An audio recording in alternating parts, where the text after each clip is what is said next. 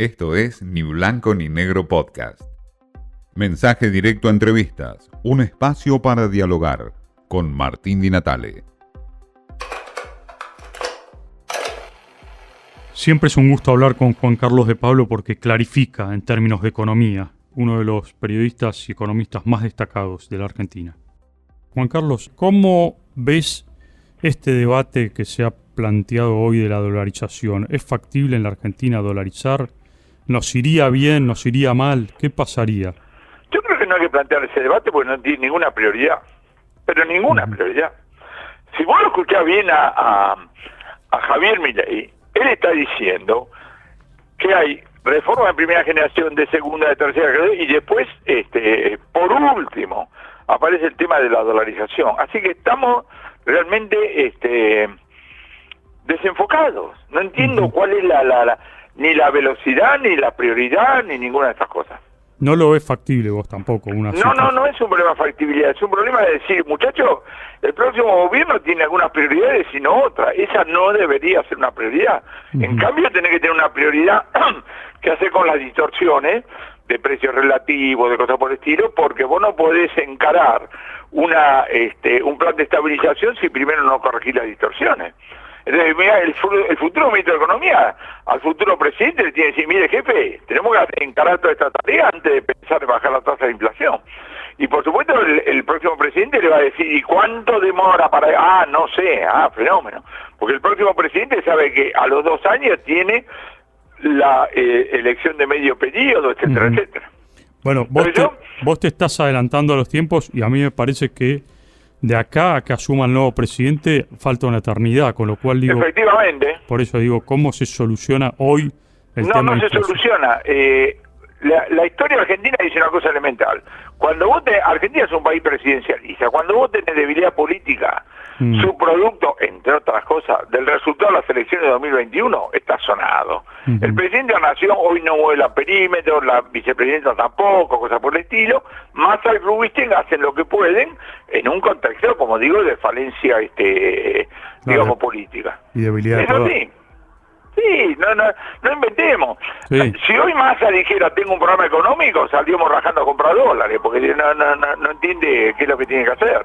Ahora, eh, Juan Carlos, cuando Massa sale a buscar yuanes, a buscar un acuerdo con el fondo, a pedir préstamos por todos lados, ¿es un parche todo eso? O sea, eh, ¿es factible que, que, se pueda llegar de aquí a fin de año con estos eh, digamos, parche, por así decirlo?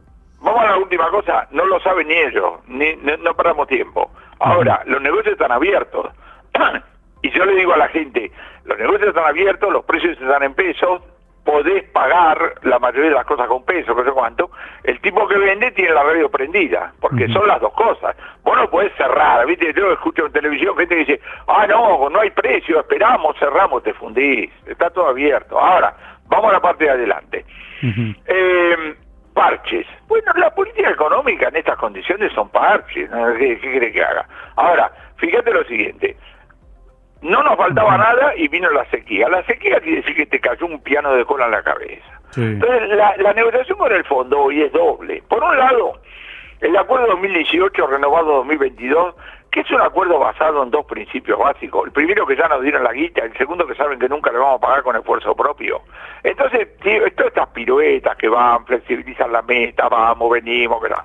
Paralelamente con eso, debería haber una negociación basada en lo que fue el origen del Fondo Monetario. El Fondo Monetario fue inventado para ver cómo un, un, gobierno al que le cae la sequía, que está fuera de su control, puede, digamos, atenuar un poco la crisis pensando no solamente en esa economía, sino las economías con las cuales interactúan. Así se inventó el Fondo Monetario en 1944. Ahora, de modo entonces que es, ¿entendés? Es una negociación paralela, pero vos tenés que tener liderazgo en el fondo para que alguien diga, sí, los argentinos tienen todo lo que vos decís, son negociaciones, pero esta tenemos que darle una mano, más nada más que para mantener el nivel de actividad, porque acá lo que se trata es de conseguir dólares oficiales para mantener el nivel de actividad, ¿entendés?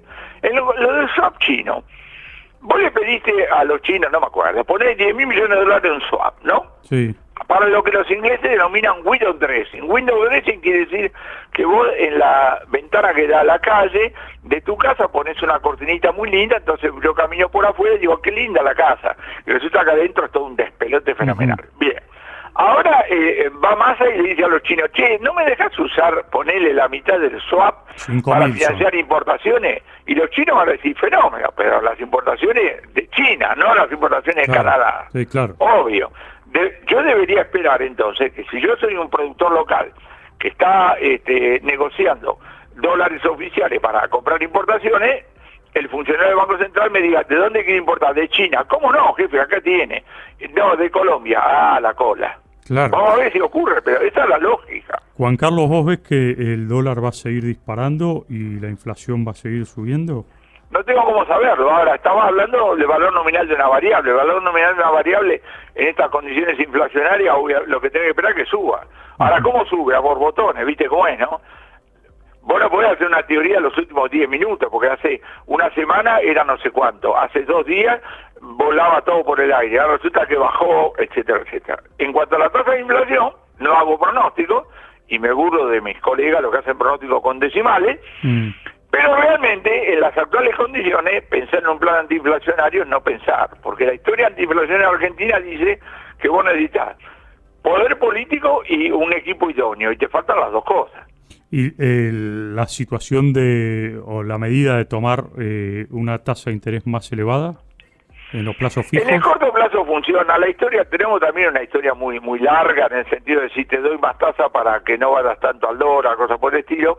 En el corto plazo funciona, si de repente esto se desbarranca, no hay tasa que te haga, no, no, no hay tasa que alcance. Es decir, es otro parche, digamos. Claro, ahora eh, lo que te quiero decir es lo siguiente, cuando vos decís parche, parece que la gente dice qué porquería. Es lo que tenés que hacer. Eh, eh, en las actuales condiciones, el ministro de Economía y el viceministro no tienen, no tienen mucha guerra mental, entonces tiene que apelar a estas cosas jugándose a decir, vamos a ver si llegamos a agosto y si es posible si llegamos a diciembre. Es la única alternativa. Hasta que vaya a venir un gobierno y que ese gobierno, como vos decís, tenga que tener un plan. Lo cual vos esperás el próximo gobierno, ¿cuál es, digamos, cuál es la probabilidad que el oficialismo este, renueve? Muy baja. Entonces, va a venir otro gobierno, fenómeno. Ahora, después de decir eso, decir, bueno, muy bien, ahora quiero ver quién gana, cuál es la convicción, qué mayoría tiene en las cámaras, eh, cuál es el, el ministro, cuál es la idea, etcétera, etcétera. Todo eso hoy son incógnitas. Juan Carlos de Pablo descarta de plano que hoy la prioridad en el debate de la Argentina sea la dolarización, lo desecha de plano este tema y plantea que eh, hace falta tener un plan económico para salir de este embrollo en que se encuentra la Argentina y por supuesto que de aquí a que finalice el gobierno de Alberto Fernández vamos a ver parches, solamente parches en la economía argentina. Esto fue Ni Blanco ni Negro Podcast.